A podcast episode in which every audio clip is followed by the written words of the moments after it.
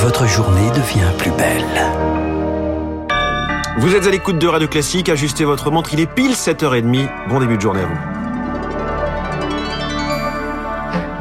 La matinale de Radio Classique avec François Geffrier. Le journal essentiel présenté par Charles Bonner et à la une ce matin, le recul de la filière bio. Le vert passe dans le rouge, les ventes ont baissé de 4% en 2022. Le responsable, c'est l'inflation qui pousse les consommateurs à faire des choix et les agriculteurs à s'interroger. Illustration au salon de l'agriculture en ce moment à Paris où les exposants bio se font rares et ceux qui restent hésitent à faire demi-tour. C'est le reportage d'Azaïs Perronin.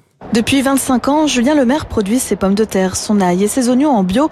Pour la première fois, il réfléchit sérieusement à revenir à l'agriculture conventionnelle. C'est compliqué hein, quand on fait du bio depuis très longtemps de se dire euh, on arrête et on fait marche arrière. Mais c'est une décision à laquelle on est euh, aujourd'hui amené à réfléchir parce que peut-être qu'il faut euh, se recentrer un peu pour être au plus près de nos consommateurs et de leurs besoins. Et si les consommateurs se détournent du bio, le risque, alerte Émilie Daquin, la directrice commerciale de l'exploitation, c'est que ces produits disparaissent des rayons des distributeurs. Avant, on avait une dynamique promotionnelle qui nous aidait énormément avec la grande distribution. Aujourd'hui, à cause des baisses en volume et en vente, nos partenaires sont en train de limiter leurs actions promotionnelles et leur place en linéaire. Ça entraîne un cercle vicieux dans lequel le consommateur, ne voyant plus le produit, ne l'achète plus. Alors, pour relancer la filière en se basant sur le comportement des consommateurs, Karine Daniel, économiste agricole, suggère de renforcer la communication autour des produits bio d'origine française. On remarque que les consommateurs qui ont une conscience de l'impact de leur consommation sur l'environnement peuvent être aussi plus sensibles au fait de consommer bio et local. Dans ce cas-là, il faut plus jouer sur des ressorts de mise en valeur des éléments de proximité. Mais pas si simple quand près de 60% des fruits et légumes bio consommés en France sont aujourd'hui encore issus de l'importation. Les négociations dans l'agroalimentaire arrivent à leur terme et devraient aboutir à de nouvelles hausses de prix. 10% au premier semestre 2023, anticipe Dominique Schelcher, c'est le patron de Système ce matin dans le Parisien aujourd'hui en France.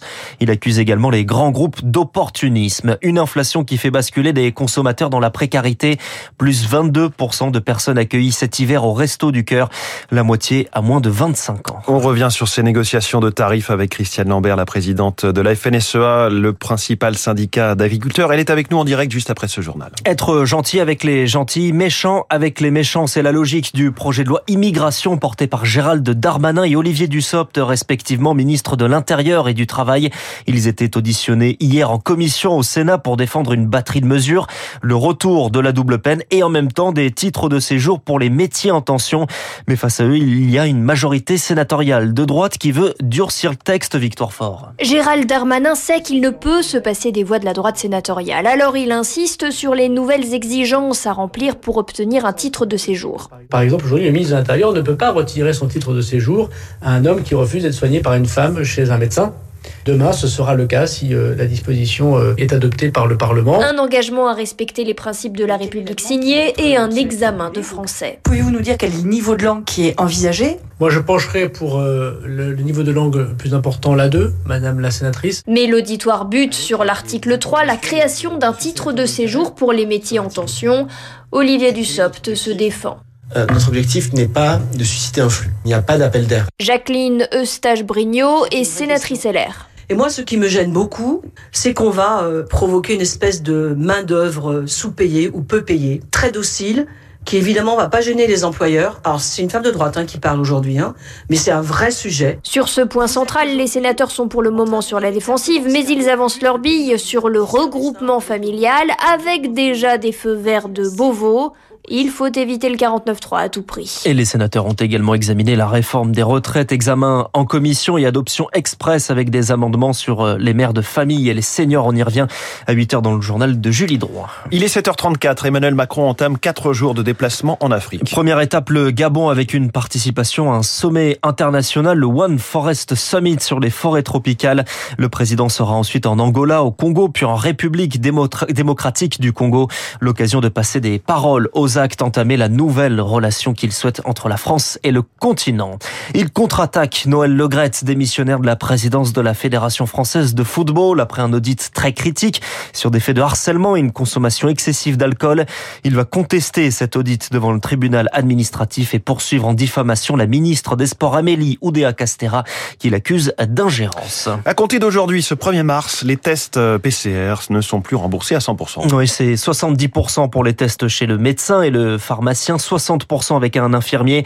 Le reste à charge est couvert par la mutuelle. Le remboursement reste en revanche intégral pour les mineurs, les plus de 65 ans, les patients en affection longue durée et les soignants. Autre changement de ce 1er mars sur le démarchage téléphonique. De nouvelles règles s'appliquent et le téléphone va moins sonner, Loïs Weiss. Plus de démarchage possible le week-end et les jours fériés. En semaine, les centres d'appel doivent désormais respecter des horaires de 10h à 13h et de 14h à 20h. Téléphoner plus de 4 fois à la même personne dans le mois est interdit. Et puis, lorsque le consommateur refuse ce démarchage, le professionnel doit attendre deux mois avant de retenter sa chance. Si ces règles ne sont pas respectées, l'entreprise risque notamment une amende de 375 000 euros. Mais pour l'association de consommateurs UFC Que Choisir, ce décret ne va pas assez loin. Mathieu Robin est responsable adjoint aux études. Ailleurs en Europe, notamment en Allemagne, si vous souhaitez être démarché, vous devez l'indiquer. C'est sur cette liste-là que le démarcheur peut piocher pour appeler au téléphone. En France, c'est tout l'inverse. Hein. C'est le consommateur lui-même qui doit faire la démarche pour s'inscrire sur Blocktel, hein, qui doit en principe permettre au consommateur de ne pas être harcelé au téléphone, ce qui malheureusement n'est pas le cas. Encadré au lieu d'interdire donc le cabinet d'Olivier Grégoire, la ministre déléguée chargée des petites et moyennes entreprises justifie ce choix. Le démarchage téléphonique représente 56 000 emplois directs en France. C'est un rideau de fer pour se protéger d'une attaque russe. La Finlande a entamé hier la construction d'une clôture de 200 km à sa frontière commune avec la Russie. Des barrières métalliques de 3 mètres de haut recouvertes de barbelés.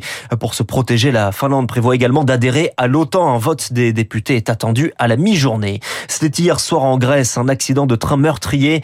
Une collision entre un convoi de marchandises et un train de passagers sur une liaison Athènes-Thessalonique. Le dernier bilan fait état de 32 morts et 85 blessés. Et puis il était absent des terrains depuis 11 mois. Le footballeur Paul Pogba est de retour. Il est entré en jeu hier soir pour une vingtaine de minutes et pour la victoire de son club, la Juventus 4-2 contre le Torino dans le championnat italien.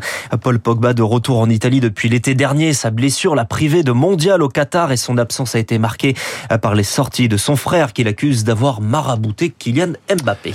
Merci, c'était le journal de 7h30 signé Charles Bonner. Il est 7h37. Cela signifie qu'il ne reste plus que 16h et 23 minutes avant le gong, avant la fin des négociations permettront ou non à nos éleveurs et exploitants de survivre, en tout cas d'avoir des revenus décents. La présidente du premier syndicat agricole, la FNSEA, Christiane Lambert, en direct sur Radio Classique dans quelques secondes.